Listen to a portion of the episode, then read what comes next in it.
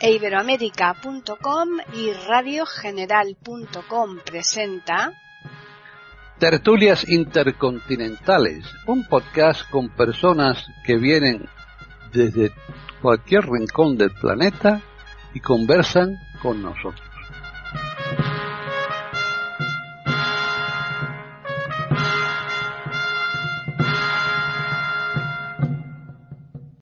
Bienvenidos otro día más a Tertulias Intercontinentales en iberoamérica.com. Soy Paqui Sánchez Galvarro y me acompañan como siempre los contertulios habituales que ya los oyentes los conocen, pero como siempre habrá muchos que se nos incorporen de nuevo, vamos a recordarles sobre todo porque tenemos que saludarles. Así que vamos a empezar hoy por la doctora René, que está en Mendoza, en Argentina. ¿Qué tal? Bienvenida.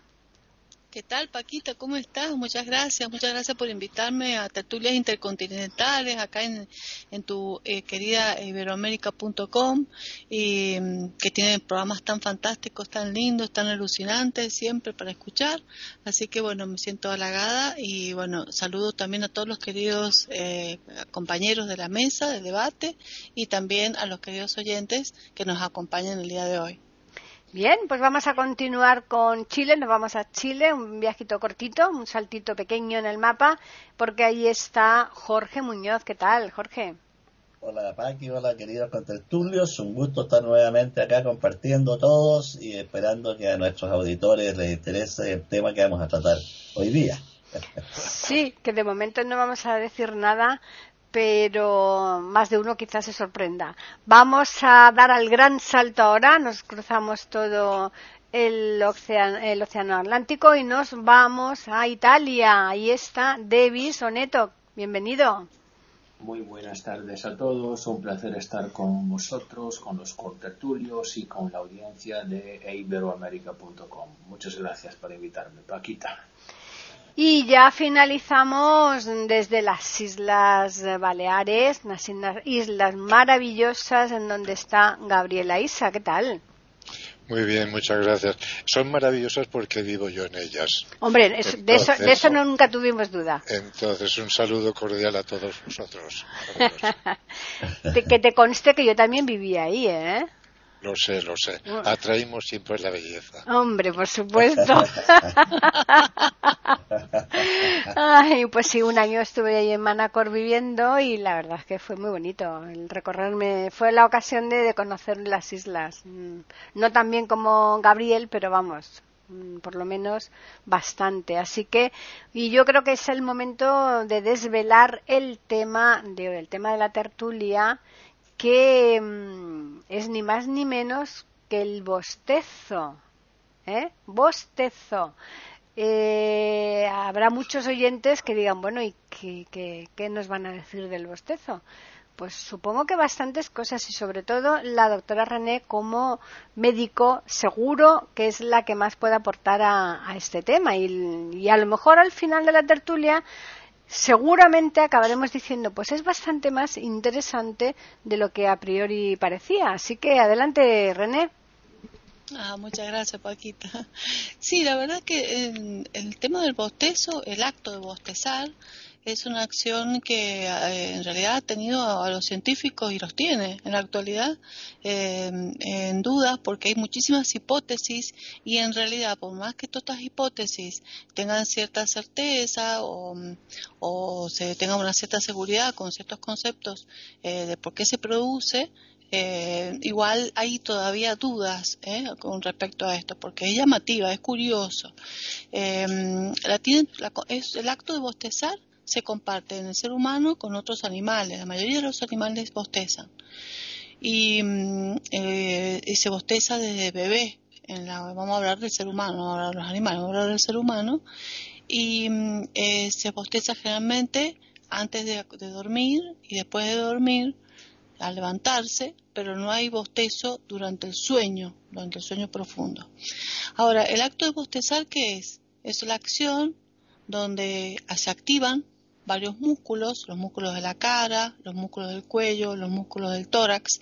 Se produce una contracción de estos músculos en conjunto, se produce una, eh, eh, una inhalación del aire inspirado, una inspiración profunda que hace bajar el diafragma y que lleva al aire a los alveolos pulmonares, que es la zona de matosis, de intercambio de, mm, aire y, con la sangre, donde se intercambia el oxígeno con el anhídrido carbónico, eh, y entonces se expanden los pulmones. A veces los pulmones no están totalmente expandidos, muchas veces nosotros respiramos con la parte superior del pulmón y el bostezo, hacer una inspiración profunda, permite que eh, llegue el aire a las partes más de los, lóbulos de la base de los pulmones, los lóbulos basales. Eso hace descender el diafragma y permite una inspiración profunda bastante importante, lo cual mejora la oxigenación del cuerpo, pero también lo más importante que se ha comprobado que en el acto del bostezo entra aire frío, eh, o sea, renovación del aire por las narinas, es decir, por las fosas nasales y la boca, porque es una inspiración profunda que se realiza con la boca abierta. Después de un estado de, mm, puede ir acompañado o no, de estiramiento del cuerpo, si la persona lo quiere acompañar, eh, y, o si lo quiere controlar, todo depende, ya vamos a hablar después más en otra ronda de los tipos de bostezo que hay. Y em, después de haber sentido eh, que inhaló lo suficiente, se produce una exhalación rápida de ese aire, con una, una, una sensación de, de placer, de bienestar, como que el bostezar provoca un, beneplácito, una satisfacción. Y a veces hay lagrimeo, la mayoría de las veces, porque al contraerse los músculos de la cara, se contraen también los párpados y, presionan las glándulas lagrimales y entonces eso hace que se acompañe el lagrimeo. El bostezo tiene una cosa eh, peculiar que es que es muy contagioso. Eh, solo el hecho de hablar de bostezo, eh, de leer sobre bostezo, de pensar en bostezar, eh, de ver a otras personas que practican el acto de bostezar, ah, ya dan ganas de bostezar. Entonces, sobre todo se ha comprobado que es una actividad, es un acto muy empático por lo cual algunos autores dicen de que eh, ocurre generalmente con las personas con las que se tiene mayor empatía, que son personas más afines o con los familiares. Eh, hay gente que se ríe de esto y dice, bueno, juntémonos todos a bostezar, como que fuera un acto de conjunto de reunión de amigos o de, a bostezar. Otras veces se practica esto en, algunos actos de relajación, donde profesores o gente que dirige grupos eh, de yoga o de relajación de meditaciones, de distintas prácticas, este, ayudan a que eh, incitan o invitan a, sus, a la gente que está haciendo estas actividades que antes de comenzar eh, sus ejercicios, hagan un acto de bostezo varias veces si quieren, después en la mitad de la, actividad y después el final de la actividad. Eso se les da o le da seguridad al docente de que esas personas se han relajado lo suficiente.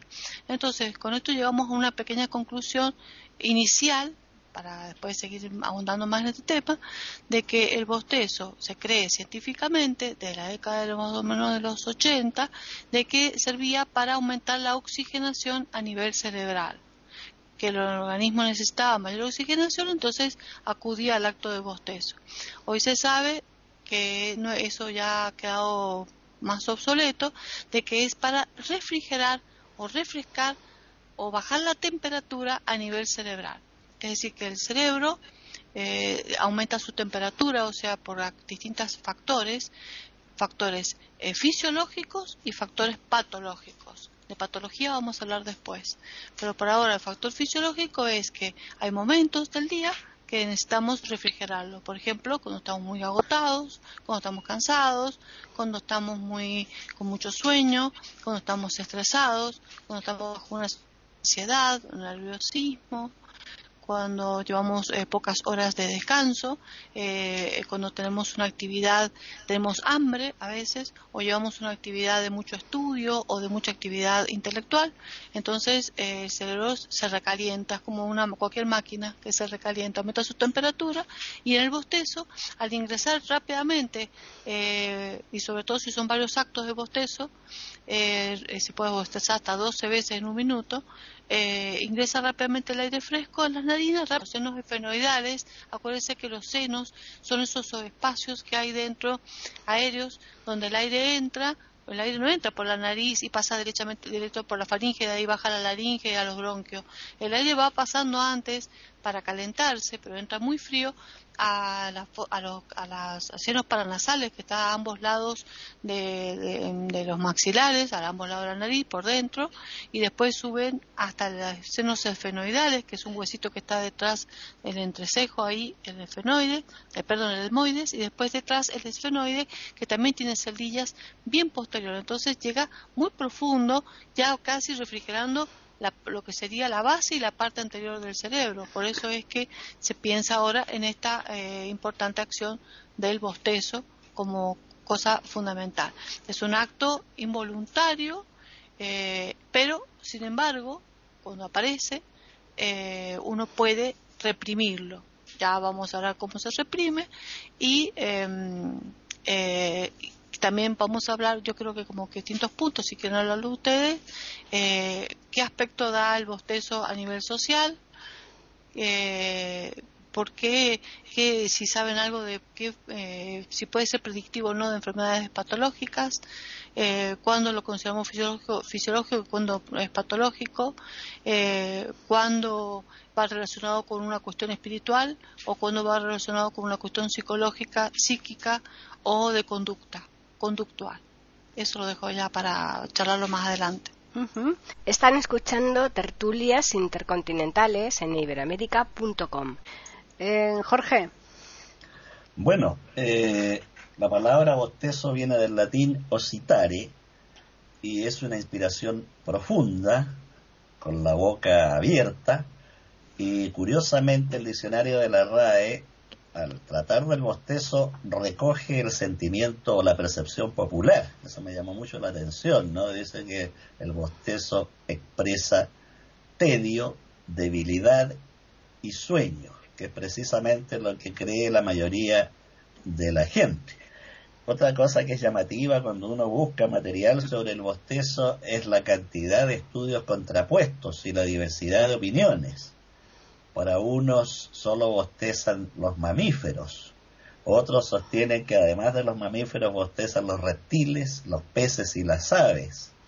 Algunos dicen que el bostezo expresa cansancio y aburrimiento. Otros estudios señalan todo lo contrario, que expresa alerta, exactamente lo opuesto.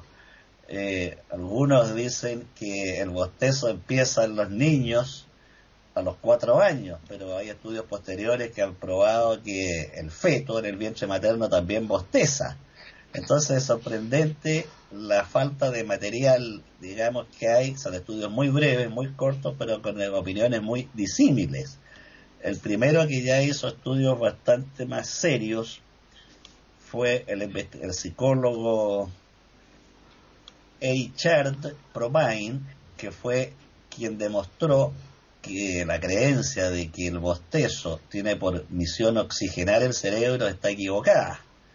Entonces los experimentos de Provine consistieron en aumentar la cantidad de oxígeno en el ambiente donde estaba el sujeto que, con el cual se experimentaba. De acuerdo a esa teoría, tendría que disminuir la frecuencia de los bostezos y se producía exactamente la misma frecuencia normal, con lo cual queda descartado que era la oxigenación la finalidad.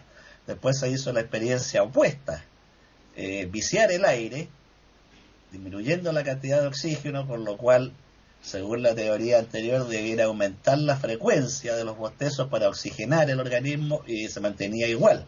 Entonces estos ya fueron experimentos más serios hechos por este psicólogo y su equipo de trabajo. Después hubo un neurocientífico llamado Steven Platek, que trabajando con imágenes cerebrales, con videos estimulantes del bostezo, eh, llegó a la conclusión de que éste tenía eh, por eh, impulso, digamos, la compasión y la empatía.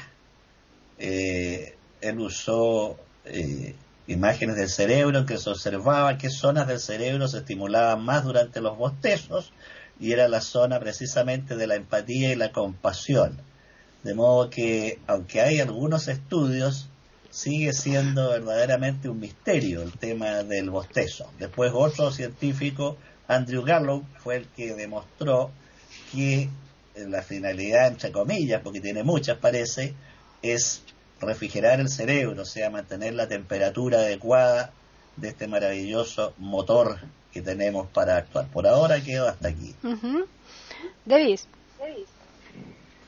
Bueno, eh, no es fácil tratar un tema sobre el que efectivamente, como ya dijo Jorge, tenemos solamente unas hipótesis, no tenemos unas certezas absolutas sobre lo que es el bostezo. Bostezo es, mm, es visto por muchísima gente de forma distinta. Lo que me ha llamado la atención es que efectivamente el bostezo es utilizado como una herramienta para ayudar a la meditación. Es decir, el, bostezo tiene que ser inducido y después de 12 o 13 bostezos inducidos, así por así decir, lleva, llega un bostezo efectivamente genuino, un bostezo real, un bostezo muy profundo que permite al sujeto mm, relajarse mucho y estar bien, estar bien con sí mismo. Eso es una forma terapéutica de bostezo que me ha llamado muchísimo la atención, porque nunca efectivamente yo habría pensado que el bostezo ayuda a meditar, ayuda a hacer vacío dentro de nosotros para poder encontrarnos mejor a lo largo del día. Otro aspecto que me ha llamado mucho la atención es que el, bostezo efectivamente tiene que ser inducido, sobre todo, eso es experiencia mía personal, cuando bajamos del avión. Cuando bajamos del avión, normalmente tenemos el oído tapado, normalmente tenemos el oído cerrado. Bueno, el bostezo inducido nos ayuda en, este, en nuestro caso, a que el oído pueda abrirse, puede, a que se pueda oír bastante, bastante mejor, a que se pueda volver al, a la condición originaria. Y eso ocurre también cuando, obviamente, eh, estamos en los montes, estamos en montaña. Ahí también, cuando hemos llegado a la meta, a la meta de la montaña, tenemos que hacer que unos bostezos inducidos puedan permitirnos que el oído se abra. Y eso es también otra forma, si me permitís, terapéutica de utilizar el bostezo. Luego, claro, desde un punto de vista social, yo también, cuando, por ejemplo, me ocurre que tengo que participar en unas conferencias, en unas reuniones, bueno, que es una cosa que se evita hacer es una cosa que se evita hacer porque se piensa que eh, si los demás te ven bostezando, bueno, piensan que tú estés aburrido, que tú estés eh, en unas condiciones de, de, falta de interés en lo que se está diciendo y con lo cual se intenta evitar que los demás nos vean bostezando porque es una cosa que no se tiene que hacer. Entonces, como veis, es el, bostezo es una cosa bastante, bastante compleja de analizar y efectivamente nos ocupa, mm, ocupa muchísimos, muchísimas situaciones de nuestra vida. Nos ocurre en muchísimas situaciones, en muchísimos tangentes de nuestra vida. Eso era lo que tenía que, hacer, que decir por, por, por ahora. Muy bien. Gabriel. Bueno, después de la intervención de mis amigos contertulios, está tan exprimido el limón que yo, pues francamente, no tengo gran cosa que añadir. Seguro que lo puedes exprimir más. Ni nada, ni nada, ni nada original, por cierto. Desde luego no cabe duda que el bostizo pues, nos inspira curiosidad, eh, el, el acto de bostezar, ¿no?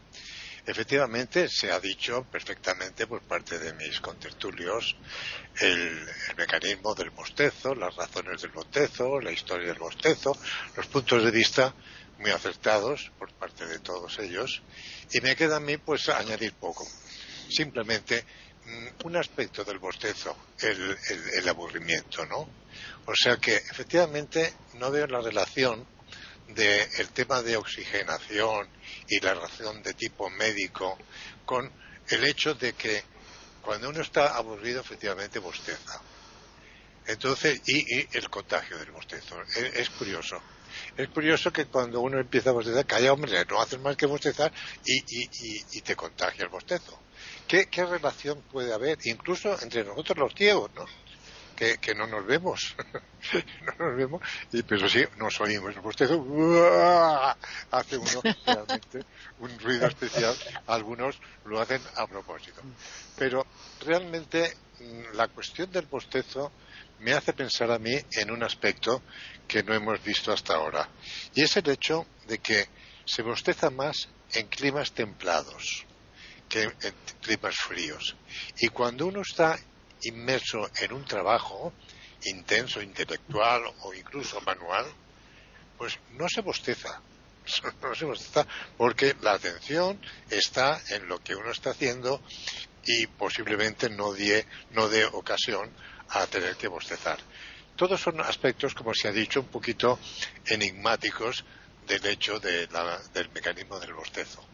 Lo que sí es un hecho muy claro es que yo bostezo mucho, yo, yo, yo soy muy, muy dormilón y el, el, aspecto del bostezo relacionado con el sueño es la, la, premisa principal, diría yo, la causa del bostezo. Y como en mi vida profesional durante los años que he tenido que trabajar de noche, pues siempre iba con sueño, atrasado, pues he tenido que bostezar por falta de sueño, ¿no?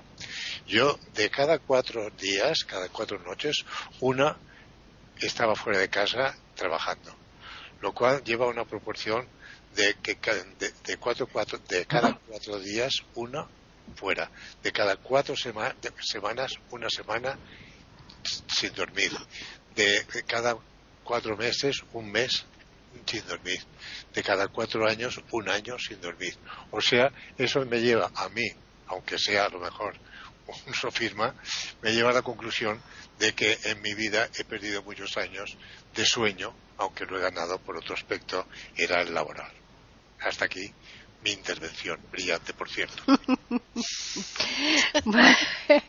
Hay un, dicho aquí en España, no sé si hay en Latinoamérica y en Italia también se suele decir o no. Eh, cuando venga alguien que bosteza, dicen, uff, estás aburrido, tienes sueño o falta de dueño. Están escuchando tertulias intercontinentales en iberoamérica.com. Eh, tres aspectos totalmente distintos, ¿no? El aburrimiento, el sueño o, necesitar de alguien, ¿no? Que, que, te, que, te, que te acompañe, ¿no? Esa falta de, de, dueño. Ahí vosotros, como en, en, vuestros lugares de origen, eh, ¿aparece esto o no? Eh, empezamos por René. No, no, no, tenemos ese adagio, ni, o sea, ese refrán, pero sí, este, eh, culturalmente o socialmente está visto que toda persona que bosteza eh, en una reunión, en, un grupo, o charlando con otra persona, o en una reunión donde hayan varias personas, ya sea por entretenimiento social o en conferencias, que eso es la vergüenza más grande, ¿no? Eh, cuando se bosteza siempre está mal visto.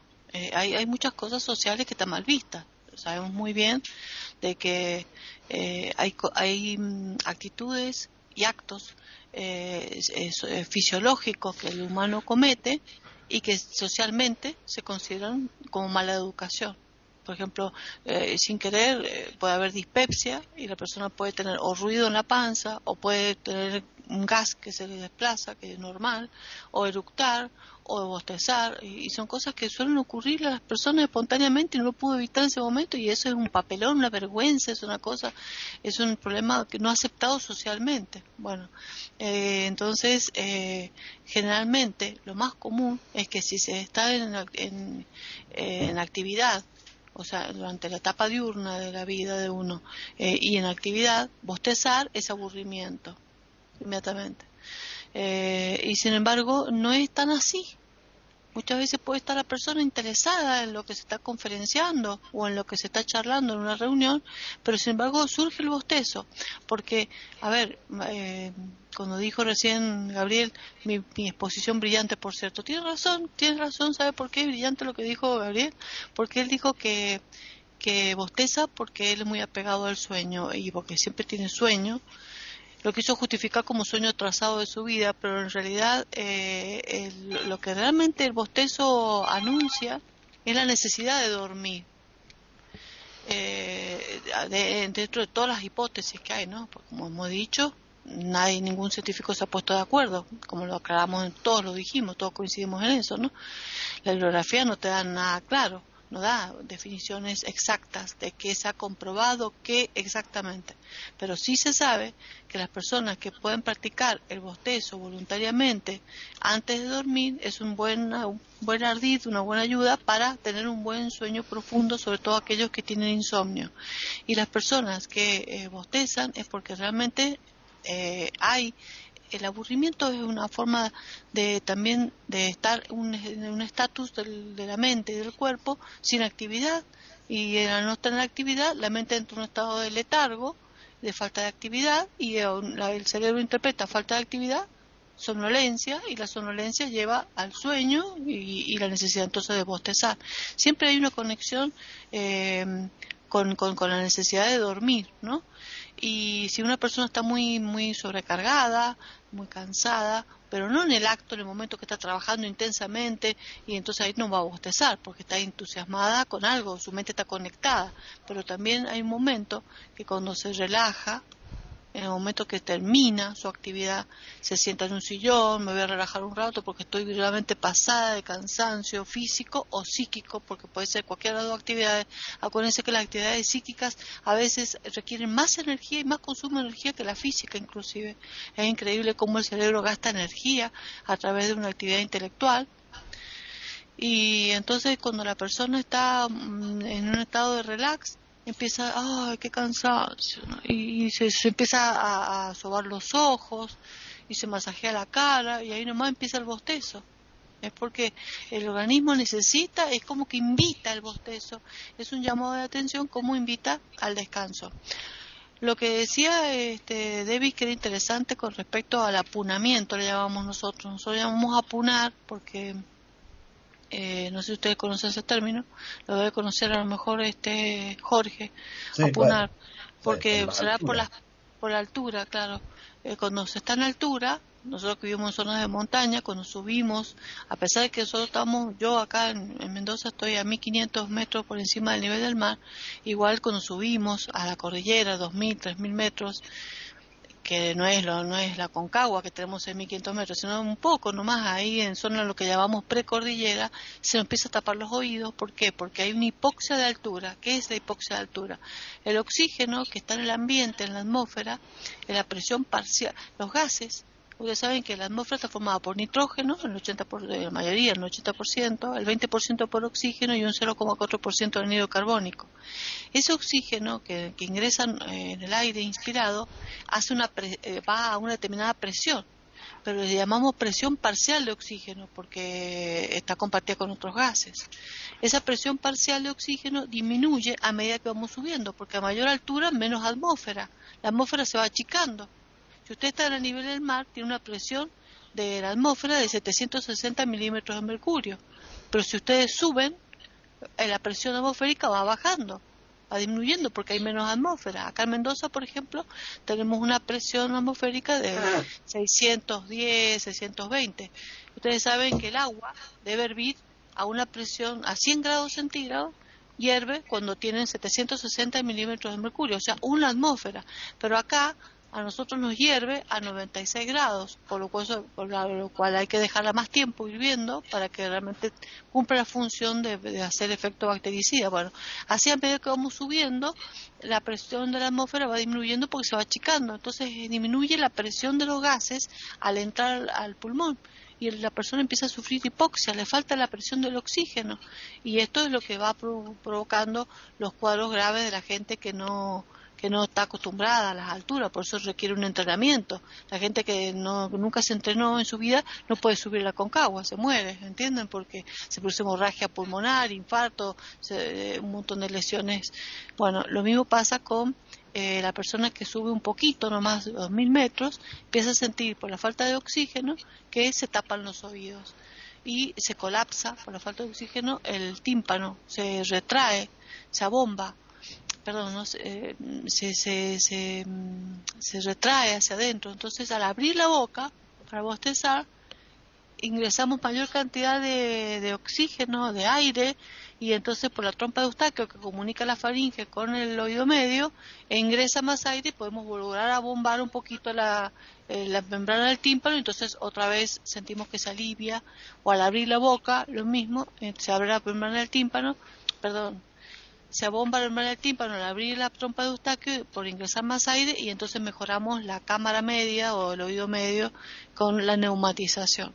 Ese es el efecto que contaba Davis. Por eso el acto de bostezar es interesante, lo que agregó él que ayuda también, en este caso, para oxigenar los espacios, los espacios o de auditivos o los espacios de los, de los alveolos eh, pulmonares o los espacios de, la, de, los, de las cavidades nasales de todo lo que tenemos nosotros este, en las celdillas que tenemos hemodiales, fenoidales y todo eso.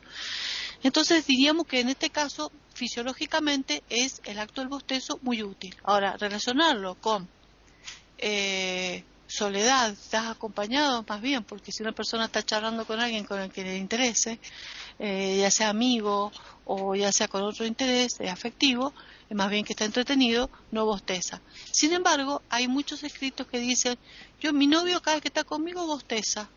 Entonces ahí empiezan problemas de pareja. o también ha habido problemas eh, familiares, con, con, suegras, por ejemplo. Eh, hasta me lo han comentado. Cada vez que viene mi consuegra a comer, almorzamos, yo empiezo a bostezar y me dice, claro, a vos te molesta, te aburre mi presencia, porque claro, cada vez que yo vengo te pones a bostezar, se ve que no voy a venir más porque se ve que todo lo que yo hablo es aburrido para vos.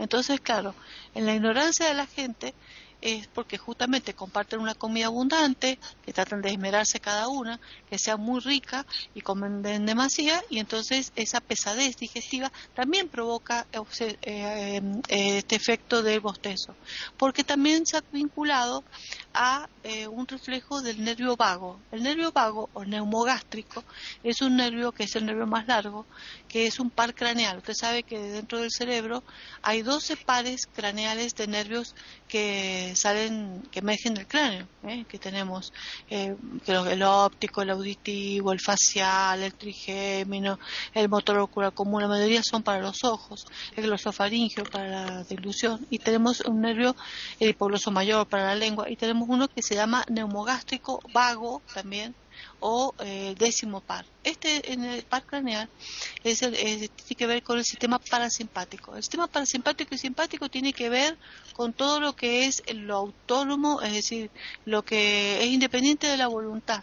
¿eh? Es decir, lo que mueve el aparato digestivo, lo que mueve todo lo que es lo que visceral, digamos, y que nosotros no somos conscientes. No es lo mismo que yo muevo mi mano y esto es, esto es somático, eh, es voluntad y yo es consciente. Esto no, esto se mueve. En este momento mejor se está moviendo mi estómago, se está moviendo mi intestino, está latiendo mi corazón y yo estoy hablando con usted y no estoy eh, pendiente de lo que me está pasando, no me doy cuenta, porque el sistema nervioso autónomo lo hace, es, es automático.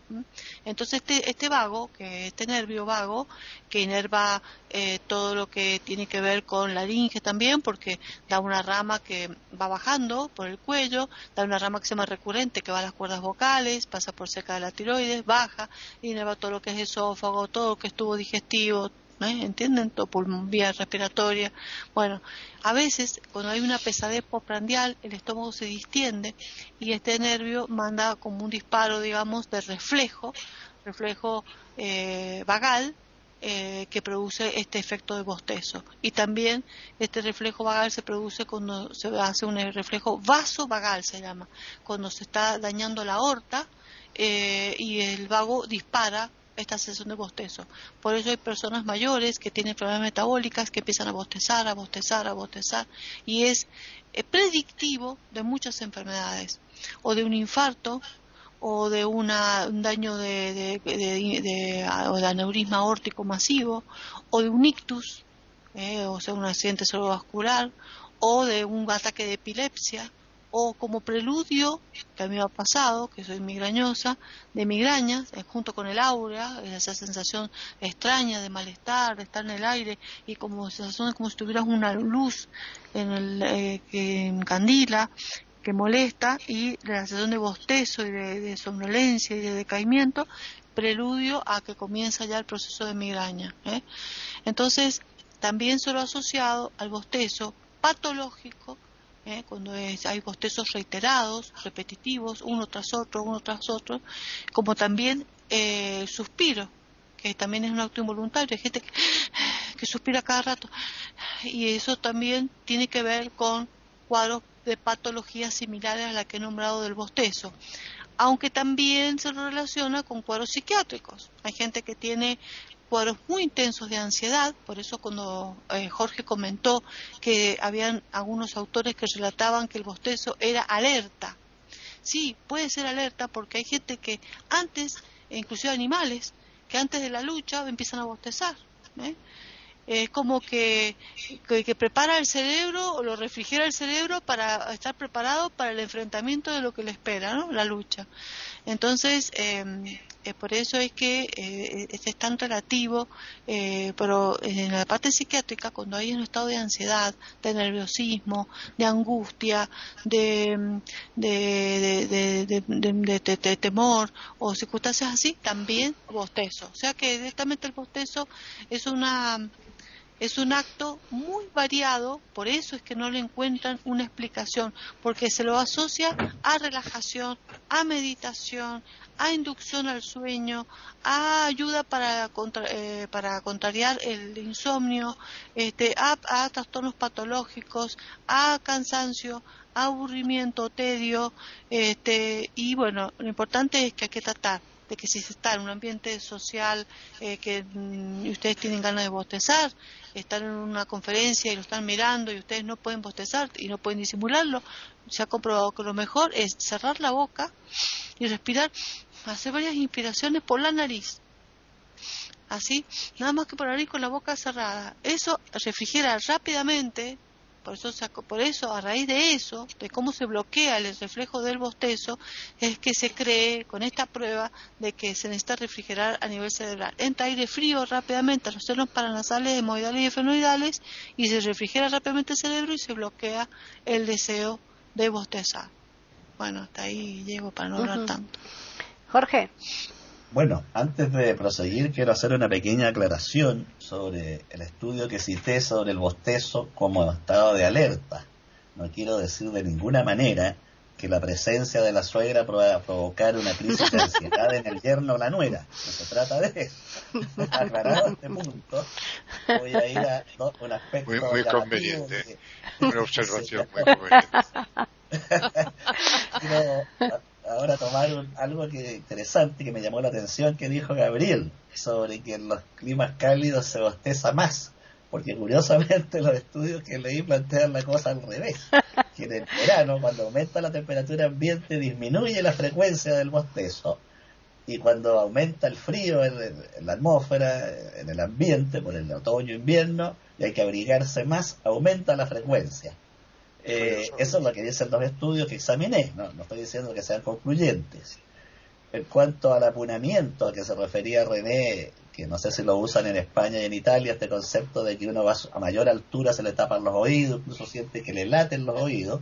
Bueno, quienes hayan estado a las alturas de Machu Picchu recordarán que para subir les dan una taza de coca, un tazón de cocaína para poder llegar arriba, sin problemas, sin estos mareos y estas oídos abombados, como decía con mucho acierto Davis, que se produce precisamente en el aterrizaje del avión, por lo que explicó René, ¿no es cierto?, que el bostezo ayuda a descomprimir la presión del oído medio. También deslizó otro aspecto interesante, René, que, me llamó la atención, el gasto de energía psíquica y energía física, porque efectivamente hay estudios que señalan que un profesor en una clase gasta muchísimo más energía que lo que gasta un leñador derribando un árbol con un hacha, no con un sistema eléctrico de sierra, sino con un hacha. y cualquiera se imagina que regar un árbol es un esfuerzo extraordinario, sin embargo, el, el desgaste energético del profesor es muy superior en una clase. También se ha descubierto que las personas que padecen esquizofrenia tienen una frecuencia de bostezos menor que la frecuencia de una persona sana. Eso seguramente René nos puede ahondar más adelante en la próxima ronda.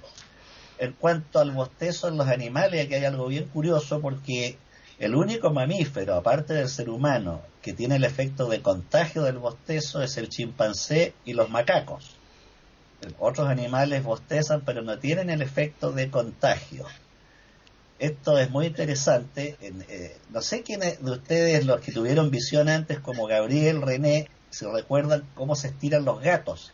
Es algo maravilloso. El gato estira las cuatro patas, gira en el suelo. Es todo un ritual. Y enseguida queda absolutamente inmóvil. Si ustedes, terminada esta tertulia, hacen la experiencia de tenderse en una alfombra gruesa en la casa y giran a izquierda, a derecha, estiran piernas y brazos, van a bostezar y van a sentir un estado de relajación extraordinario. Yo lo he hecho imitando al gato y es realmente exquisita la sensación ¿eh? que se produce.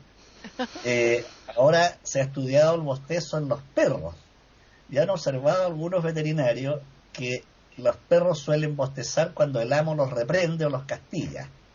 Y se ha observado, mediante diversos estudios, que a través del bostezo el perro intenta restablecer la armonía con el amo. Si la reprimenda aumenta, va a agregar otros gestos corporales aparte del bostezo, de echarse, de retirada, de reposo, que son una invitación a restablecer la calma. Si el amo no se tranquiliza y sigue reprendiéndolo, va a optar por la huida. Mm. Entonces, son mecanismos realmente notables del organismo el bostezo está entre los llamados reflejos eh, primitivos, ¿no es cierto? El, bebé, la guagua, ustedes observan que no tiene todavía movimientos intencionales, no calcula, alguien le pasa el dedo a la guaguita y lo aprieta simplemente, pero no es que él haya calculado hacerlo. Eso se llaman los reflejos primitivos que van formando y estructurando el sistema nervioso, según examiné en algunos estudios. Incluso recomiendan al bebé provocarle estos estímulos táctiles, como por ejemplo tocarle la espalda y el bebé se encoge. Eh, hacerle mover pies y manos a través del tacto, todos estos reflejos primitivos ayudan a estructurar el sistema nervioso y curiosamente cuando esos reflejos primitivos no se estimulan pueden aparecer en la vida mayor eh, patologías. Por el momento quedo aquí. Sobre lo que tú has dicho, Jorge, respecto al profesorado, estoy totalmente de acuerdo y ahora David seguro que también va a, compartir esa idea. De ahí la necesidad que tenemos, ¿verdad, David, de tener más vacaciones de, que el resto de las personas, ¿no? Mm. Claro, en contra de lo que piensa la gente común. Claro. Esa es una cosa que poca gente puede entender y agradezco muchísimo a Jorge y a Paqui para, para esa puntualización. Efectivamente es muy difícil mantener una tensión constante y tener la energía correcta siempre a lo largo de cuatro horas al día, hablando sin decir, sin pausas, ¿eh? Porque se puede hablar de muchísimas cosas en un aula, pero eso eh, exula, está, está fuera de la, de la tertulia. Lo que, lo que me parece necesario decir, casi casi concluyendo por mi parte este tipo de razonamientos que tenemos sobre el bostezo, bueno, que efectivamente expresa un montón de situaciones que el ser humano vive. Y efectivamente es muy difícil encontrar una, un, un, origen cierto del bostezo, justo por lo que decía Jorge, porque efectivamente el ser humano, el ser humano está, está en una situación, antes una situación, después otra situación, así que no tenemos una situación que puede ser duradera por toda la vida tenemos situación distintas, situaciones distintas, perdón. Y entonces tenemos que darnos cuenta que el bostezo nos acompaña en todas estas situaciones. Con lo cual es muy difícil explicar una causa cierta del bostezo. Lo que sí es verdad es que, eh, como decía Hegel, entre los demás, eh, contradictio est regula veri. Así que el bostezo efectivamente eh, puede fotografiar la situación contradictoria en que está el ser humano. Y el ser humano a veces está relajado, a veces se aburre, a veces está eh, de juerga y a veces está triste y en todas estas situaciones el ser humano bosteza. Así que el bostezo es un testigo de la verdad que el ser humano tiene, eh, la fieldad que el, ser humano tiene consigo mismo. De momento acabo aquí. Gabriel. Eh, el, limón está tan exprimido, tan exprimido, que, queda, queda poquito líquido que, exprimir. Eh, bueno, realmente mi, mi, deducción, después de escuchar a mis contertulios, sabiamente expresadas sus opiniones, muy, muy contrastadas, yo llego a una conclusión y es que no es nada trivial el hecho del bostezo. Tiene su importancia dentro de nuestra vida. No desde un, punto de vista social, ni siquiera eh, científico o médico, sino simplemente como un acto más de, nuestra conducta y, necesario, llegando a la conclusión de que el bostezo es algo necesario. En cuanto al efecto, efectivamente, que se ha hablado de eh, la composición del aire, la subida, las alturas. Bueno, hay que tener en cuenta que los aviones se, presurizan hoy en día, o sea, se, se entra dentro de una cabina de un avión, se toma asiento en sus asientos y el avión está tomando una presión que mantendrá constante desde su despegue hasta su toma.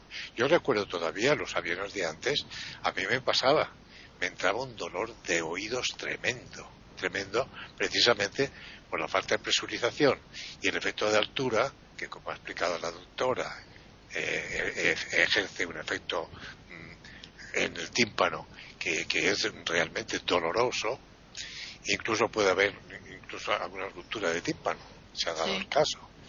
Y entonces, este, se, yo recuerdo que se aconsejaba mascar chicle para el movimiento de la mandíbula ¿eh?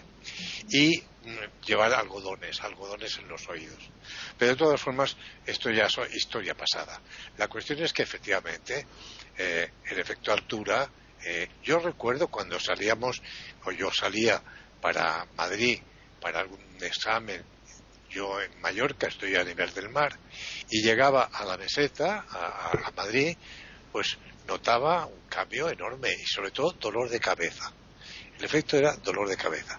La falta de oxígeno tal vez o el efecto altura, pues bueno, en México creo que ocurre, para las Olimpiadas tenía que tener un tiempo de adaptación, pero todo esto está relacionado con parte de lo que estamos hablando y nada que ver con el bostezo. El bostezo ya no me queda mucha más cosa que decir, simplemente que a lo que he llegado, como he dicho al principio, eh, que es conclusivo de que el efecto bostezo es necesario en nuestra vida. Están escuchando tertulias intercontinentales en iberoamérica.com. Pues ahora ya a, modo de resumen, y si la doctora, que es la que tiene más materia aquí que aportar, quiere añadir alguna cosa, si no, pues cada uno hace a modo de resumen su, su apartado. Así que empezamos con René. Sí, eh, como dijo Gabriel, realmente que, llegó a su conclusión eh, en cierta manera, el, bostezo es un acto fisiológico necesario, eh, que no está claro, pero sí hay varias cosas que han sido comprobadas. Yo creo que sí, que oxigena, porque es un acto que al expandir pulmones, al, neumatizar este el oído medio, al permitir mayor entrada de aire profundo este, a nivel de, de, los senos paranasales este, está, está eh, ventilando mejor la persona. Entonces, eso es una de las funciones. Otra de las funciones es que eh, se lubrican los ojos porque se produce lagrimeo importante y siempre hace falta que los ojos tengan una limpieza, eh, entonces también colabora con eso. Por otro lado, se produce una contractura de músculos del rostro, tórax eh, y cuello, que son los que más se tensan cuando uno está, eh, o sea, cuando, uno está muy nervioso, muy angustiado, son los que más uno tiende a contraer, ¿no? Eh, por, cuando está sobre aparatos, computadora, o está escribiendo, está concentrado, o está nervioso, lo que sea, estos músculos son los que más se suelen tensar. Entonces, al hacer esta contracción y después relajación, ayuda a esta actividad muscular para relajarse. Si va acompañado de estiramiento, es muy importante la elongación del músculo. Si la persona acompaña el bostezo con, hace el efecto del bostezo bien profundo, lo más completo posible, estirando todo su cuerpo, brazos, manos y sobre una cama, estirando la punta de los pies hacia adelante, y eh, entran y después termina de bostezar varias veces, es hermoso como para, eh, se siente una sensación de placer, realmente de relajación para entrar en un sueño más profundo eh, y no cortito, para entrar en un sueño más largo, para pasar por la etapa alfa, beta y la gama de etapa REM y hacer el sueño completo.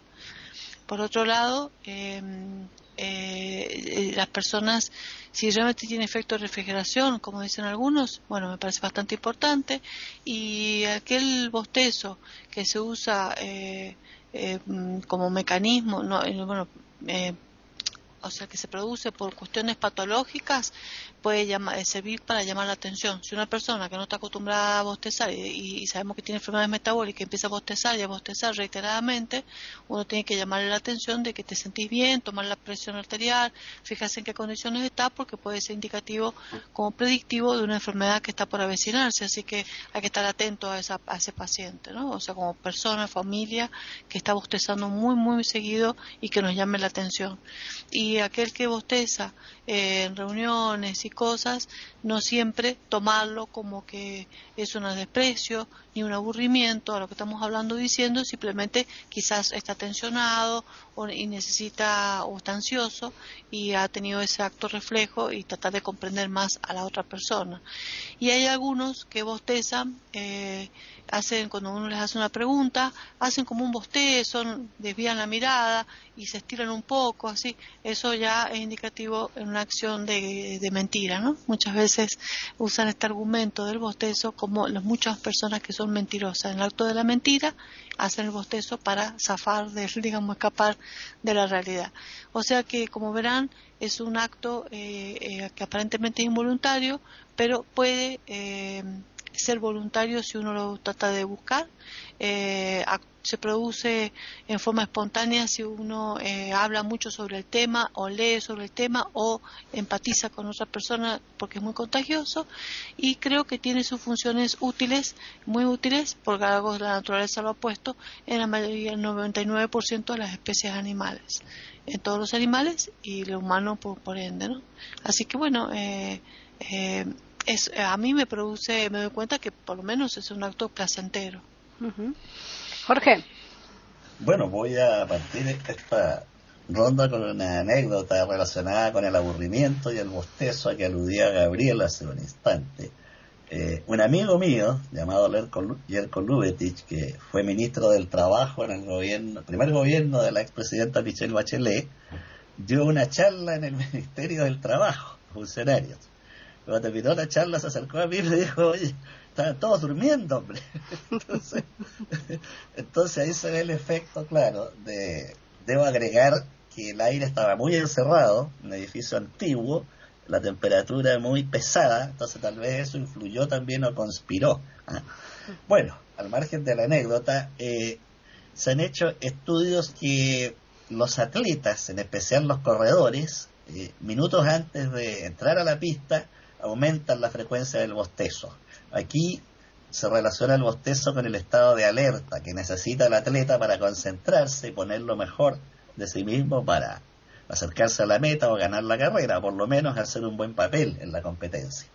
Otro estudio que me llamó la atención es que cuando el niño que está en clase bosteza, no debe ser reprendido ni reprimido porque el acto de bostezo, a través del sistema de refrigeración del cerebro, le está permitiendo enfrentar el cansancio para poner atención nuevamente en clase.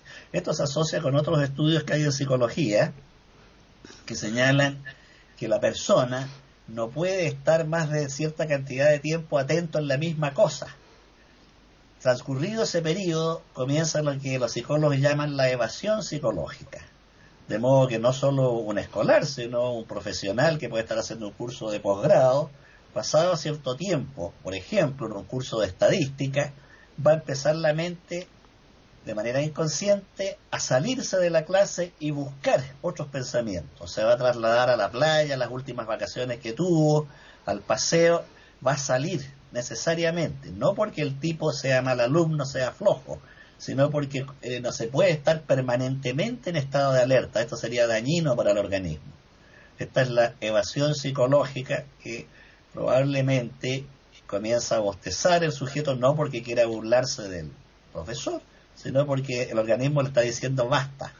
Entonces, no hay que reprender eh, al niño cuando está bostezando, ya que puede ser una recarga del organismo. Por el momento, quedo aquí para aquí. Muy bien, pues Davis.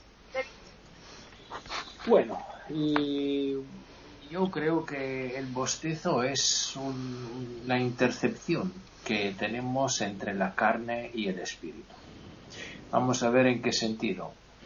Desde un punto de vista, desde el punto de vista de la carne, el, bostezo es la manera en que, por ejemplo, el hombre sigue las estaciones, porque efectivamente eh, con el otoño, en Europa estamos ahora en, en otoño, apenas ha iniciado el otoño, y con el otoño, decía, efectivamente se bosteza mucho más que en verano. ¿Y por qué? Porque nosotros vamos sintiendo lo que nos proporcionan las estaciones y tenemos una cierta tendencia a decir, bueno, que ha llegado el otoño, que lleva el invierno. Hacemos más o menos como los animales, ¿no? Y también lo mismo nos ocurre en primavera. En primavera, ¿qué ocurre al ser humano? Bueno, que en Italia se dice un proverbio que no sé si se dice en España o en Argentina o en Chile, que abril dulce dormir. Eso, ¿qué, significa? Porque se bosteza más en abril que en los otros meses. Bueno, que esa es una estadística.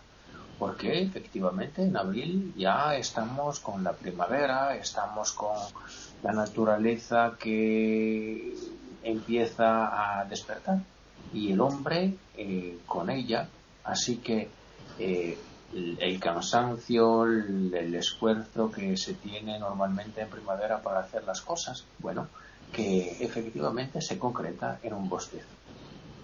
Y el espíritu, bueno, el espíritu, porque el bostezo es también en, cierto sentido una, herramienta, un, instrumento espiritual, por lo que dije antes, es decir, por, por ese asunto de la meditación.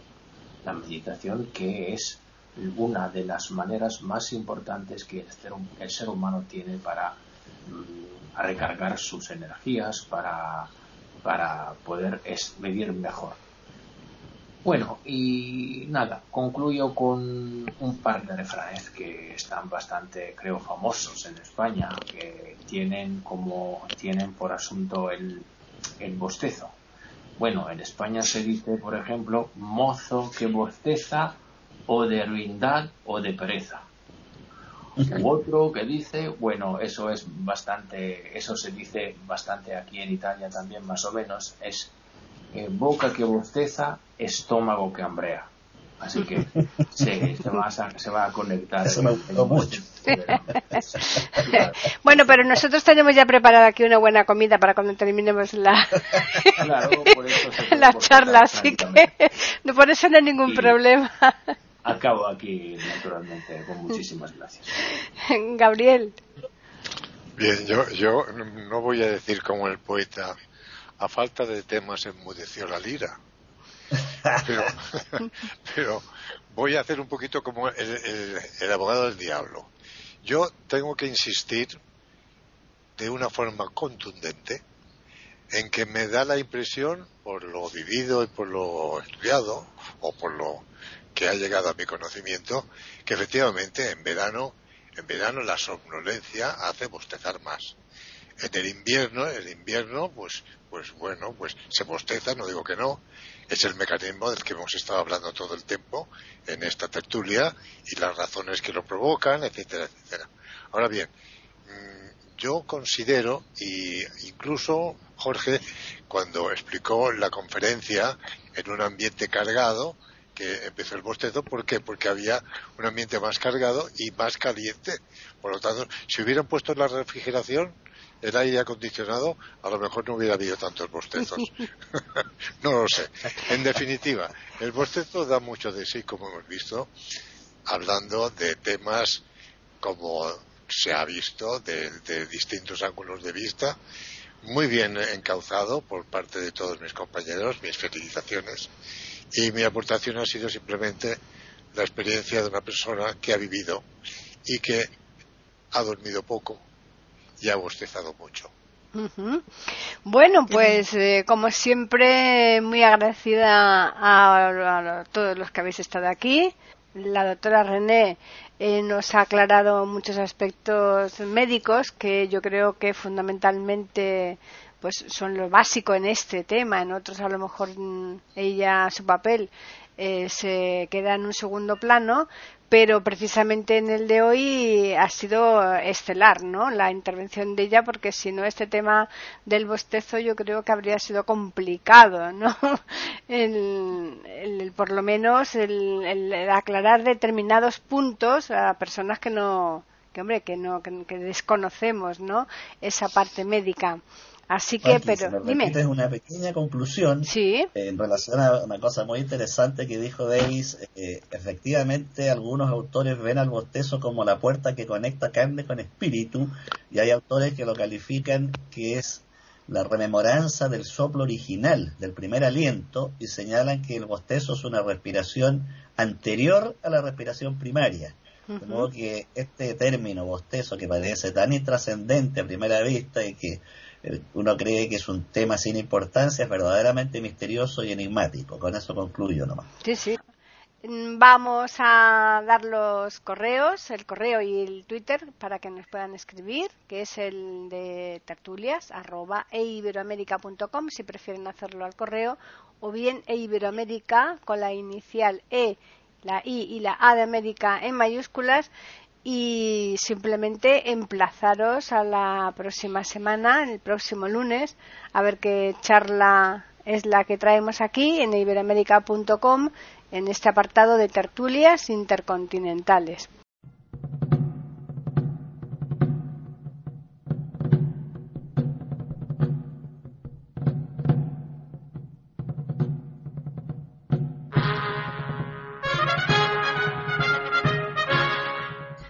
Acabamos de ofrecerles el podcast de tertulias intercontinentales.